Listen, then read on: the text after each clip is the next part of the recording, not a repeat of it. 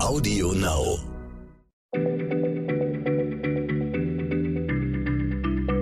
Schneller Schlau, der kurze Wissenspodcast von PM.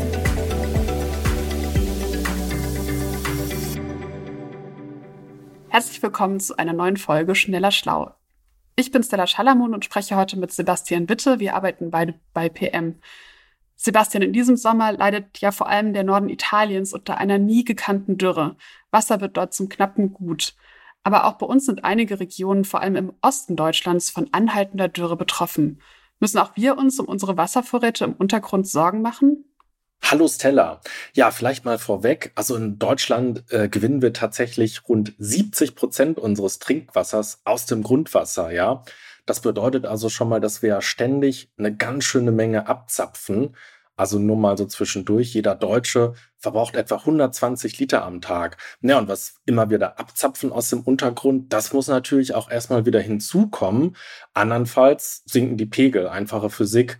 Und äh, dass da wieder Wasser hinzukommt, das geschieht normalerweise auch ganz problemlos.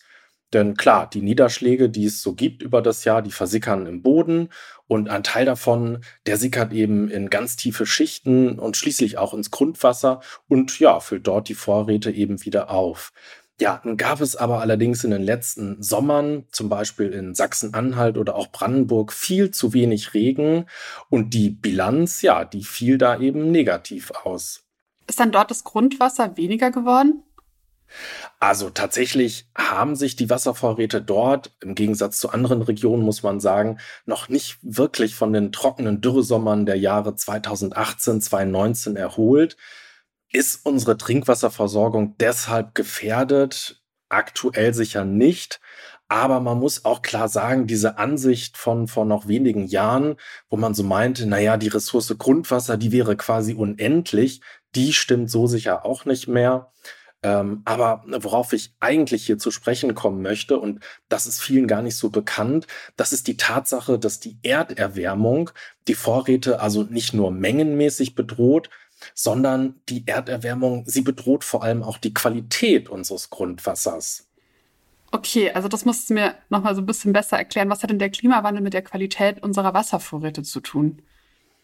Ja, um das zu verstehen, äh, da muss man wissen, dass das Grundwasser also eben nicht bloß nur eine Ressource ist, sondern es ist auch ein bedeutender Lebensraum, den Forschende gerade erst so richtig entdecken.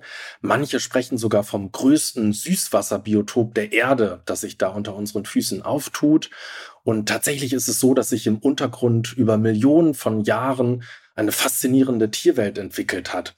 Da leben viele skurrile, teils archaisch anmutende Wesen, das sind so winzige Brunnen, Floh- und Muschelkrebse, Asseln, Faden, Strudel- und Gliederwürmer, Hüpferlinge, Schnecken, Milben. Ja, so ein ganzer Zoo kleiner Tierchen. Und die haben sich da unten im Grundwasser an ein Dasein angepasst, das wirklich wenig mit dem Überirdischen gemein hat. Und wir sprechen da von etwa 400 Grundwasserarten, die also wirklich dort unten im Grundwasser leben, die man in Deutschland kennt. Weltweit sind es sogar über 7000, die man bislang beschrieben hat. Doch äh, halte ich fest, Stella, also es gibt Schätzungen, die gehen davon aus, dass es da unten im Grundwasser bis zu 100.000 Arten sein könnten. Also der allergrößte Teil, der ist äh, mit Sicherheit noch gar nicht entdeckt wow, das klingt wirklich unglaublich und wusste ich bisher überhaupt nichts von. Was haben denn jetzt diese Tierchen mit unserem Trinkwasser zu tun? Ja, so jetzt mal von den Tierchen äh, zur Qualität des Grundwassers. Des Grundwassers, äh, was man äh, sich vorstellen muss, da unten, äh, da führt man natürlich ein Leben auf Sparflamme. Ja, da gibt's wenig Sauerstoff, wenig Nahrung. Und der Stoffwechsel dieser Tiere ist also auf ein Minimum reduziert. Naja, und so warten sie halt da unten auf das, was von oben durchsickert. Und das sind eben in erster Linie kleinere organische Partikel, die dann mit dem Regenwasser in den Boden gelangen. Ja, und all die Tierchen, die Asseln, die Würmer, die Krebse, die vertilgen nun also diese Humusteilchen, dazu noch eine Menge Bakterien und andere Mikroorganismen, die ihrerseits mit einsickern. Ja, und dadurch säubern sie eben beständig ihr Milieu, kann man sagen, das Grundwasser und halten es frei von Keimen und Schadstoffen. Das heißt, wenn das diese ganzen kleinen Tierchen ihren Säuberungsjob nicht machen, dann wäre unser Grundwasser schmutzig. Ja, also sagen wir mal so, es wäre auf jeden Fall weitaus belasteter und verunreinigter. Das kann man sagen. Man muss sich klar machen, zum Teil verweilt dieses Wasser da unten in den tiefen Schichten ja viele Jahre, zuweilen Jahrzehnte, bevor es dann irgendwo mal wieder abgezapft und an die Oberfläche kommt. Und äh, naja, und erst diese biologische Aktivität da unten sorgt dafür, dass es frisch bleibt. Naja, nun kommt die Krux, ähm, um deine Frage von weiter oben endlich zu beantworten. Die Grundwasserfauna, die also dafür zuständig ist, das Wasser sauber und frisch zu halten, die bekommt zunehmend ein Problem und äh, mancherorts stirbt sie sogar regelrecht aus. Und womit hängt das jetzt zusammen? Ja, da kann man zwei Hauptprobleme nennen. Einerseits ist es so, dass wir vor allem in der konventionellen Landwirtschaft seit Jahren ja viel zu viel Dünger in Form von Gülle auf die Äcker schütten. Mal eine Zahl, allein 180 Millionen Kubikmeter waren es im vorletzten Jahr. Und ein Teil davon versickert eben auch ins Grundwasser. Und das ist ein echtes Problem für die Tierchen da unten. Denn ähm, wenn diese Nährstoffe ins Grundwasser gelangen, dann regt das, beschleunigt das die Aktivität von Mikroorganismen wie Bakterien. Die ihrerseits verbrauchen dabei viel Sauerstoff. Ja, und das führt eben dazu, dass der ohnehin knappe Sauerstoff dann in der Tiefe gegen Null geht. Und das kann dann das Aus für alles höhere Leben und mithin für die Tierchen, von denen wir eben gesprochen haben, bedeuten. Ja, und dazu kommt ja auch, dass die Nitratbelastung ja zunehmend ein Problem wird, wenn wir eben Trinkwasser aufbereiten. In einigen Regionen, so habe ich zumindest gelesen, werden die Schwellenwerte der EU ja schon gar nicht mehr eingehalten. Ja, ganz richtig. Das ähm, kommt eben auch noch dazu, sollte auch nicht vernachlässigt werden. Und was ist das zweite Problem? Das hat damit zu tun, dass sich die Erderwärmung tatsächlich auch im Untergrund bemerkbar macht. Und äh, das Grundwasser, das hat in der Regel so die Jahresdurchschnittstemperatur der Oberfläche, das sind so um die 10 Grad. Und steigen nun aber die oberirdischen Temperaturen, so wie wir das ja im Moment überall global feststellen, dann folgen äh, eben auch die unterirdischen Temperaturen. Und es ist aber eben so, dass viele dieser Grundwassertiere sich im Laufe der Jahrmillionen an äh, die kalten Temperaturen angepasst haben. Also die sind regelrecht kältebedürftig und äh, tolerieren keine Temperaturschwankungen. Und äh, manche kommen schon also tatsächlich nicht mehr zurecht, wenn sich da so die Temperatur im Grundwasser um nur wenige Grad ändert. Das führt dann zum Teil zu einem regelrechten Kälte- oder Hitzeschock mit tödlichem Ausgang für die betroffenen Tiere.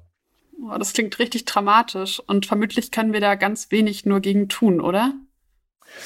Ja, also äh, wichtig ist äh, vielleicht überhaupt erstmal darüber aufzuklären, äh, dass es da unter unseren Füßen eben auch ein Artensterben gibt. Ich meine, ähm, hier sozusagen auf der Oberfläche ist uns das allen bewusst, aber es findet eben auch unten im Untergrund statt. Und ähm, anders als jetzt aber zum Beispiel in den oberirdischen Gewässern sind die Grundwasserlebensräume überhaupt nicht geschützt, also noch nicht mal flächendeckend äh, überwacht oder kartiert. Und äh, das sollte sich also nach Meinung aller Expertinnen und Experten unbedingt ändern. Vor allem eben auch, weil sich der Boden ja nicht nur im Zuge des Klimawandels erwärmt, ähm, sondern gerade in den städtischen Regionen heizen wir Menschen ihn ja auch noch zusätzlich auf. Also zum Beispiel durch beheizte Tiefgaragen, durch U-Bahn-Tunnel ähm, und das muss man sagen, zunehmend auch durch Nutzung von Geothermie, und ähm, all das führt eben dazu, dass man zum Beispiel in einer Stadt wie Berlin schon Grundwassertemperaturen von 15 Grad und mehr gemessen hat. Äh, und da ist an Lebensvielfalt stellenweise nicht mehr viel gefunden worden. Man kann also so grob sagen, je wärmer da unten die Standorte werden, desto weniger Grundwasserbiodiversität. Das ist ja dann echt ein Dilemma, weil ja auch gerade die Geothermie soll ja eine ökologisch sinnvolle Methode sein, um Wärme zu erzeugen oder auch Gebäude zu kühlen. Also eigentlich eine Ma Maßnahme gegen den Klimawandel. Ja, in diesem Fall müsste man sagen, da handelt es sich um so einen klassischen Zielkonflikt. Ich würde trotzdem sagen, dass wir die Geothermie unbedingt brauchen, um von den fossilen Energieträgern wegzukommen. Aber dort, wo man eben all diese Löcher in den Boden bohrt oder Wärme ins Grundwasser ableitet, naja, da sollte man die Tierwelt eben nicht einfach ignorieren. Und das geschieht viel zu häufig. Und so ein Kompromiss könnte vielleicht darin bestehen, dass man die Geothermie zum Beispiel vor allem dort einsetzt, wo die Erwärmung des Grundwassers also ohnehin längst eine Tatsache ist und auch nicht mehr rückläufig wird. äh, dass man aber im Gegenzug andere Refugien ganz unangetastet lässt. Also so ähnlich wie wir das überirdisch ja auch machen und dort bestimmte Gewässer unter Schutz stellen und andere wiederum intensiv nutzen. Aber dafür bräuchte es eben viel, viel mehr Lobby für das Grundwasser als echten Lebensraum und auch viel mehr Expertinnen und Experten, die die Lebensräume da unten in der Fläche untersuchen und überwachen. Ja, vielleicht gelingt uns das ja, indem mehr und mehr Menschen ein Bewusstsein dafür entwickeln, dass Naturschutz auch für den Untergrund enorm wichtig ist. Nicht zuletzt nämlich auch, damit wir weiterhin vom Grundwasser als leckere, gesunde, hochwertige Trinkwasserressource profitieren können. Danke, lieber Sebastian, dass du uns auf dieses wichtige Thema aufmerksam gemacht hast. Und euch, liebe Hörerinnen und Hörer, vielen Dank fürs Zuhören und bis zum nächsten Mal. Tschüss. Schneller Schlau, der kurze Wissenspodcast von PM.